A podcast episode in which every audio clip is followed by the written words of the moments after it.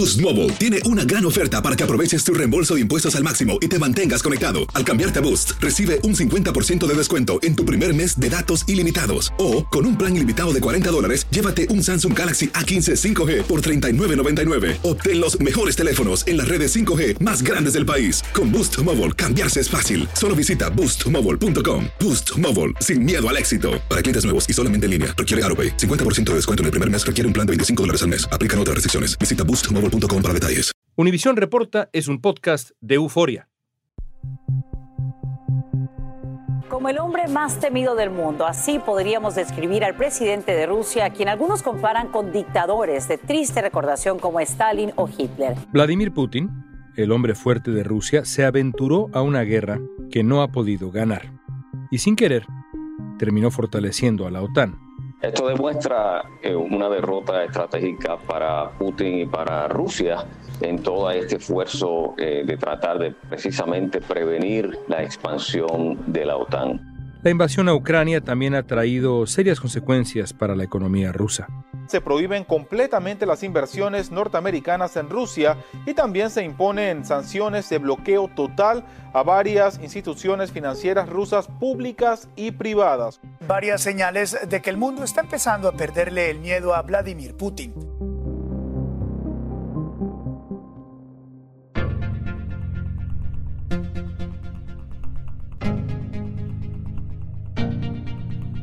Militarmente, Rusia está en aprietos, la economía está sufriendo y la salud de Vladimir Putin parece debilitarse.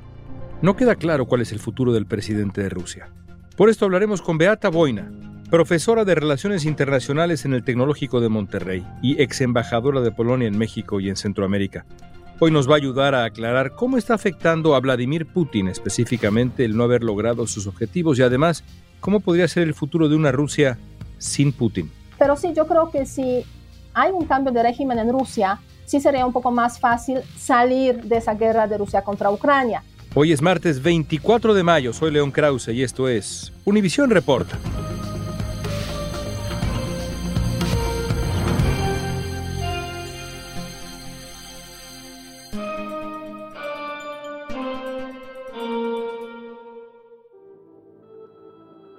Beata, volvamos un par de meses atrás, un poco más, cuando comenzó la guerra rusa contra Ucrania, ¿cómo pensabas que se desarrollaría una vez que comenzó? Mira, en primer lugar, yo creo que todos, yo incluida, tuvimos la expectativa de que esta guerra no iba a comenzar. Pero ya cuando comenzó, la verdad es que mi expectativa era ojalá Kiev, ojalá Ucrania sobreviva los siguientes días la expectativa era de que Ucrania realmente es un país que podría caer rápido y esos tres meses de la guerra han demostrado que pues nos hemos equivocado todos, afortunadamente en ese sentido. Y Ucrania ha demostrado que es un país con grandes capacidades, resistencia, determinación para pues defenderse. Y para eso pues la determinación de los ucranianos ha sido crucial por una parte, pero por otra parte también el apoyo que ha dado el occidente pues es otra pata en esa ecuación, yo creo, muy relevante. ¿Te ha sorprendido la resistencia ucraniana? Sí, me ha sorprendido dos cosas. La resistencia ucraniana por una parte, eso sí, la determinación, pero por otra parte la incapacidad de las Fuerzas Armadas rusas.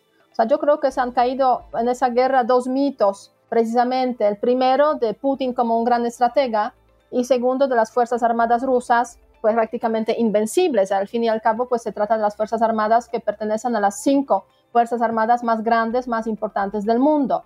Y han cometido muchos errores de estrategia, de logística, de planeación que son imperdonables. Y yo diría que si no fuera por las armas nucleares que tiene Rusia, esa guerra tendría ya un recorrido totalmente distinto. La Organización del Tratado del Atlántico Norte, la OTAN, también conocida como la Alianza Atlántica, es una alianza militar entre gobiernos que constituye un sistema de defensa colectivo. Esto significa que los países que integran la alianza acordaron defender a cualquiera de sus miembros que sea atacado por una potencia externa. Vladimir Putin se oponía a que Ucrania y otros países vecinos de Rusia se unieran a la OTAN, pero el fracaso de su estrategia militar hasta ahora trajo consecuencias inesperadas que terminaron fortaleciendo a la Alianza Atlántica. Vladimir Putin tenía como objetivos básicos la caída del régimen de Zelensky y detener la expansión de la OTAN. ¿Putin está fracasando? Sí, totalmente. Durante esos meses hemos visto la cohesión y fortalecimiento de la Alianza Atlántica, por una parte, pero además la Alianza Atlántica se va a ampliar. Justamente en esos días, tanto Finlandia como Suecia han declarado que van a entrar en la Alianza Atlántica, sumándose a los 30 países que ya forman parte de esta organización político-militar. Para la OTAN significa que va a aumentar su capacidad militar y para Suecia y Finlandia significa que va a estar más protegido. No olvidemos que Finlandia ya fue invadido en una ocasión por Rusia. Entonces, desde esa perspectiva, digamos, de las expectativas que tuvo Putin frente a la guerra, debilitar a la OTAN y cambiar el régimen en Ucrania, pues los dos objetivos pues están totalmente incumplidos. Hasta se puede decir se ha logrado lo contrario. Rusia dijo que se verá obligada a tomar medidas militares de represalia si Finlandia entra en la OTAN. Tras el anuncio de que Suecia y Finlandia se unirían a la OTAN, la compañía energética rusa Interrao cortó el suministro eléctrico a Finlandia, alegando problemas para recibir pagos por la electricidad vendida. Sin embargo, la electricidad importada desde Rusia representa aproximadamente el 10% del consumo total de Finlandia. El viceministro de Asuntos Exteriores ruso, Sergei Ryabkov, también reaccionó a la adhesión calificando la medida como un error con consecuencias de gran alcance, según la agencia estatal de noticias TASS. ¿Cómo interpretas esta decisión de Suecia y Finlandia de unirse a la OTAN? Son dos países que han sido tradicionalmente neutrales, que han tenido además un papel muy relevante en los foros multilaterales que han promovido el tema de la paz, seguridad, a través de promoción de los derechos humanos, etcétera, etcétera. Y deciden de alguna forma añadir a esa tradición la integración en la Alianza Atlántica, porque ven a los países que están en la Alianza Atlántica, Rusia no les va a atacar. Y es lo que está pasando hoy en día. Rusia atacó a Ucrania, que no está en la Alianza Atlántica, pero no se dirigió hasta ahora al menos hacia Letonia, Estonia, Lituania que son los países que en su momento pues formaban parte de la Unión Soviética también. Entonces, la Alianza Atlántica es un contrapeso a ese poder de Rusia y es también una alianza que disuade a Rusia de atacar a los países que forman parte de esa alianza. Y yo creo que ese es el punto esencial, ¿no? Porque no es lo mismo atacar a uno que atacar a los 30 que se van a sumar en caso de que haya un ataque de Rusia a alguno de esos países miembros de la Alianza Atlántica se siguen sumando las compañías que han optado por abandonar directamente el mercado ruso y han cerrado todos sus locales en ese país. Y una de esas compañías es McDonald's. Ante el anuncio, la gente en Moscú haciendo largas filas para degustar tal vez un Big Mac o las famosas papas fritas de McDonald's antes de que cierre la cadena. La conocida cadena de comida rápida de Estados Unidos había cerrado sus establecimientos en Rusia a principios de marzo y la semana pasada anunció que se retirará del país y venderá todas sus operaciones en respuesta a la invasión en Ucrania. McDonald's tiene unos 850 restaurantes en ese país, empleando a 62 mil personas. Estos cambios nos hablan del regreso de una Rusia aislada, que las nuevas generaciones no conocían, y también dan pistas de cómo podría ser el futuro de ese país. Pero antes de hablar de lo que está por venir para Rusia y para Vladimir Putin, veamos qué representa el cierre de estas empresas emblemáticas de la cultura occidental. McDonald's fue un símbolo de apertura, realmente un símbolo del cambio de la Unión Soviética a este país supuestamente moderno, abierto, que sería Rusia. ¿Te parece que es un símbolo de una regresión esto que ha ocurrido? Sí, eso sí, sin duda. Pues sí, para mí significa un fin de una época, una época que duró 32 años, una época que Rusia pudo aprovechar para hacer transición democrática, para establecer esa economía de mercado, que la aprovechó parcialmente para conectarse con el occidente, pero que con esa guerra de Rusia contra Ucrania, pues la verdad es que se corta todo, ¿no? Y McDonald's lo simboliza de una forma clarísima, es como el regreso a los tiempos de la Unión Soviética. Y, a raíz de eso, otro dato importante, no es la única empresa que decide salirse de Rusia en esos tiempos, en esos momentos. De hecho, hay más de mil empresas de diferentes, se puede decir, procedencias relacionadas de alguna forma con el Occidente, pero no solamente, que han decidido o salirse de Rusia o limitar sus actividades. Entonces, sí, es un cambio. Hay un debate interesante sobre esto que está ocurriendo. Hay quien dice que Putin, en cierto sentido, buscaba esta regresión, este nuevo aislamiento de Rusia, que le conviene en cuanto al control y otros factores. ¿Tú crees que así es? ¿Crees que Putin hace tres meses añoraba esta regresión o más bien ha sido una consecuencia que él no deseaba? No, yo creo que es la consecuencia de una evaluación totalmente equivocada de parte de Putin y de su entorno de cómo iba a reaccionar Occidente a la guerra. No creo que Putin deseara ese escenario porque es un escenario que genera pues, problemas económicos para Rusia. Sí, es cierto que permite a Putin pues fortalecer, reforzarse, puede decir, diferentes medidas de censura, control sobre la oposición, pero eso ya lo hacía con anterioridad. Entonces, no creo que fuera algo deseado por Putin y hoy en día sí le está generando pues muchos problemas en el terreno económico en Rusia. De hecho, en uno de sus discursos hace como unas tres, cuatro semanas, cuando ya se instalaron, establecieron las sanciones contra Rusia, Putin dijo con claridad, abiertamente, digamos, en una transmisión de televisión, de que la guerra del Occidente, guerra económica del Occidente contra Rusia, lo que está generando en Rusia es desabastecimiento, inflación y desempleo. Esos son los tres elementos que hoy en día están afectando a Rusia. Sin duda son consecuencias económicas para el país que lamentablemente muchos rusos que no están de acuerdo con lo que está haciendo Putin van a tener también que sufrir. Y además eh, las sanciones lo que generan básicamente es que la economía rusa se está haciendo más pequeña y de hecho se prevé que en la segunda mitad de este año el crecimiento bajará eh, de entre 5 y 15% del PIB, o sea, hay diferentes evaluaciones dependiendo un poco de cuál es la institución internacional que hace la evaluación. Entonces, no son cosas menores desde el punto de vista de la economía de un país, una economía que tiene que enfrentarse básicamente pues, a los cortes de relaciones económicas con los países con los cuales tiene principales relaciones económicas. Esos cortes, pues hemos visto en diferentes ámbitos de relaciones comerciales, comercio de productos de alta tecnología, cierres de espacio aéreo, de puertos, por ejemplo, que también impiden que lleguen ciertos productos a Rusia, no hemos visto tanto en el tema energético. Entonces queda todo un ámbito, se puede decir, aún, yo diría, por explorar de alguna forma, o sea, por usarlo como un ámbito donde sí se pueden imponer sanciones de una forma mucho más amplia y mucho más clara. Pero no es tan fácil, ¿no? Porque obviamente los europeos que deberían hacer, imponer esas sanciones, pues también dependen del, sobre todo el gas y el petróleo que llega desde Rusia a los países de la Unión Europea. Todo esto que describes parece producto de una derrota militar en ciernes. Con lo que hasta hoy sabemos, ¿Rusia está perdiendo en el campo de batalla? Rusia no está logrando los objetivos que estableció. Se puede decir que a lo largo de esos tres meses hubo dos cambios de estrategia muy claros. La primera parte de esta guerra era intento de una ocupación de relámpago que fracasó, ocupando incluso la ciudad de Kiev. Después de esa primera etapa, Putin cambia la estrategia y decide bombardear las principales ciudades de Ucrania, esperando que pues eso va de alguna forma doblegar a los ucranianos. No se logró ese objetivo tampoco.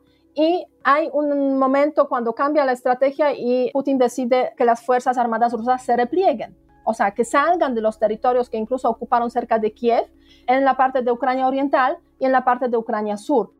Yo diría que los objetivos de esta guerra han ido cambiando conforme las Fuerzas Armadas rusas no han estado logrando los objetivos. Pero eso no significa que Putin está perdiendo hoy en día esta guerra, porque está bien establecido en las posiciones en Ucrania Oriental y en las posiciones en Ucrania Sur pero yo diría que hablar en categorías de se está ganando, está perdiendo, yo me inclinaría más a que sí está perdiendo, pero no significa eso que los ucranianos recuperan también todo el territorio. Por eso va a ser una guerra larga.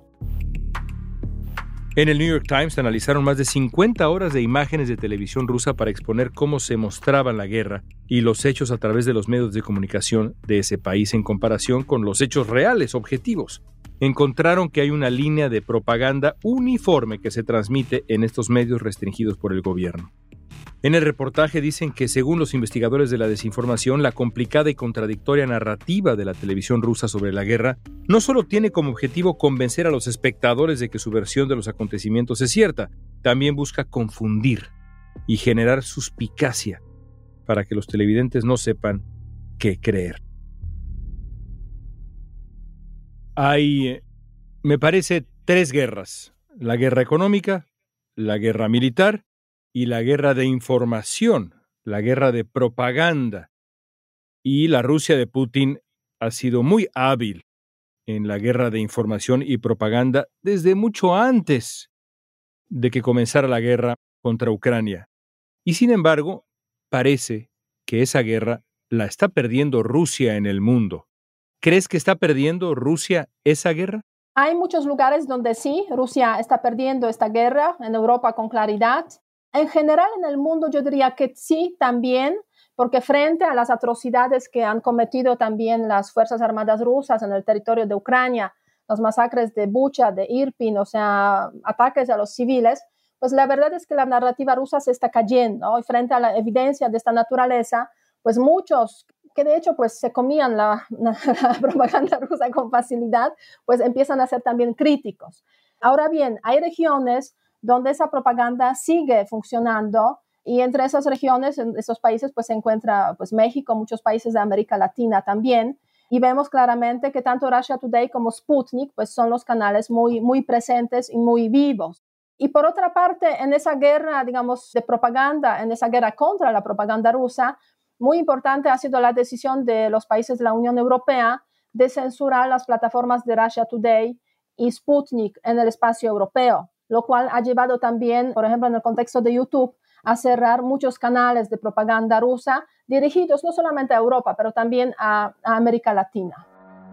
En estos días, en redes sociales circularon videos de Vladimir Putin que muestran supuestos movimientos involuntarios de sus manos que podrían estar relacionados con problemas de salud.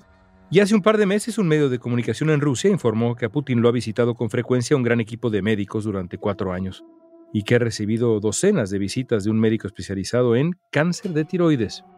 Aunque la imagen de Vladimir Putin siempre se ha asociado a fuerza y vitalidad, al parecer el hombre fuerte de Rusia se está debilitando. Beata, una pregunta recurrente es, ¿qué va a ocurrir con Vladimir Putin?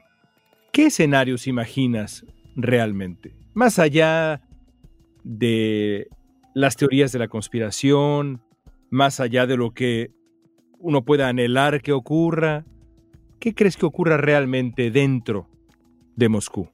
Mira, pues la verdad es que hay varios factores, varias circunstancias que hay que tomar en consideración lo que estás comentando, más allá de las teorías de conspiración, más allá, digamos, de las informaciones sobre las enfermedades o la enfermedad de Putin, o sea, yo creo que sí son factores importantes que siempre tomamos en consideración cuando hablamos de regímenes autoritarios, porque todos deseamos que el personaje desaparezca pensando que eso puede llevar a cierto cambio de régimen. Y muchas veces sí ha llevado a cambios de regímenes, pero en algunas ocasiones no necesariamente. El caso de Venezuela es quizás más emblemático, ¿no? Se murió Chávez por cáncer, llegó Maduro y la verdad es que no se sabe quién fue peor. Pero sí, yo creo que si hay un cambio de régimen en Rusia, sí sería un poco más fácil salir de esa guerra de Rusia contra Ucrania. Eso no necesariamente llevaría al cambio de régimen en Rusia. O sea, seguramente tendríamos una Rusia pues autoritaria con pues por ahí un representante de las fuerzas de seguridad de rusas. Ahora bien, el tema de la enfermedad de Putin es otro aspecto a considerar hasta qué punto pues este personaje es o no es o esta no está enfermo.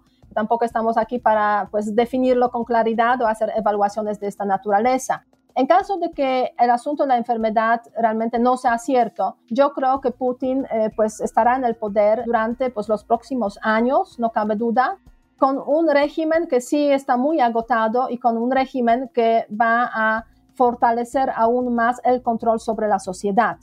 Ahora bien, la gran pregunta es cuánto aguantarán los rusos. O sea, igual que ocurrió en 1917, igual que ocurrió en 1991, hay unos procesos internos que están pasando en la sociedad rusa que no, no sabemos muy bien, no los sabemos leer a veces muy bien y que llevan en algún momento, en algún punto, o llevarán en algún momento punto de esta historia a un cambio.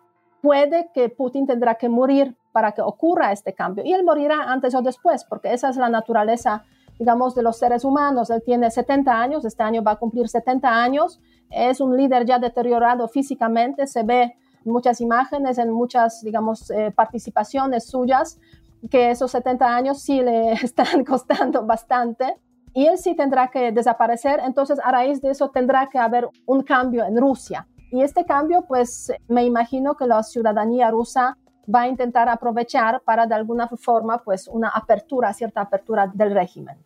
Cuando llegue ese cambio, ya sea porque Putin muera o la sociedad rusa se canse de esto que estamos viendo y despierte una figura como Alexei Navalny se consolide, en fin, hay muchas posibilidades. Pero cuando eso ocurra, ¿qué tan difícil será reconciliar a Rusia, a la Rusia que ha atacado a Ucrania, con el resto del mundo? Mira, si hay un cambio de régimen en Rusia, obviamente este proceso de reconciliación puede ser un poco más rápido. Pero otra vez, si buscamos comparaciones con los temas históricos, en 45 cae el régimen nazi, cae Hitler. Se establece un régimen, una democracia básicamente en Alemania, un proceso de transición.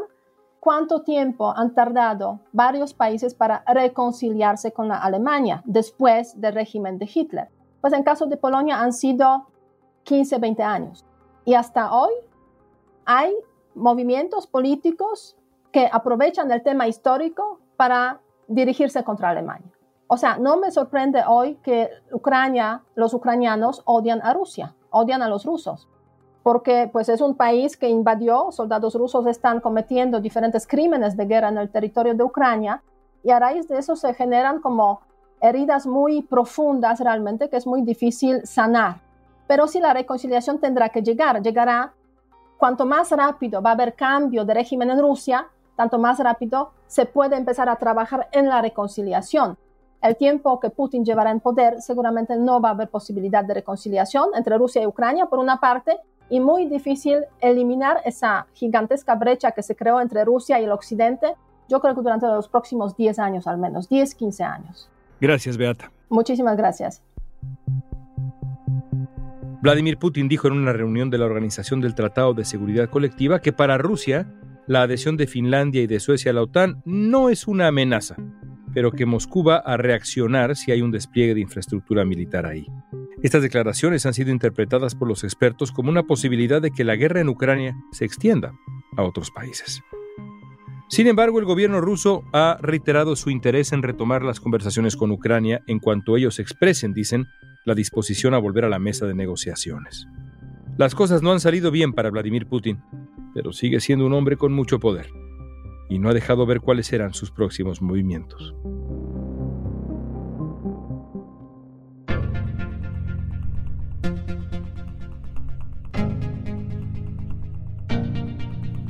Esta pregunta es para ti. ¿Qué pasará con Vladimir Putin? Imaginemos que estamos en el año 2027. ¿Vladimir Putin sigue en el poder? Usa la etiqueta Univision Reporta en redes sociales y danos tu opinión en Facebook, Instagram, Twitter o TikTok. Si te gustó este episodio, síguenos y compártelo con otros. En la producción ejecutiva, Olivia Liendo. Producción general, Isaac Martínez. Producción de contenidos, Mili Supan. Asistencia de producción, Isabela Vítola y Débora Montaner. Música original de Carlos Jorge García, Luis Daniel González y Jorge González. Soy León Krause. Gracias por escuchar Univisión Reporta.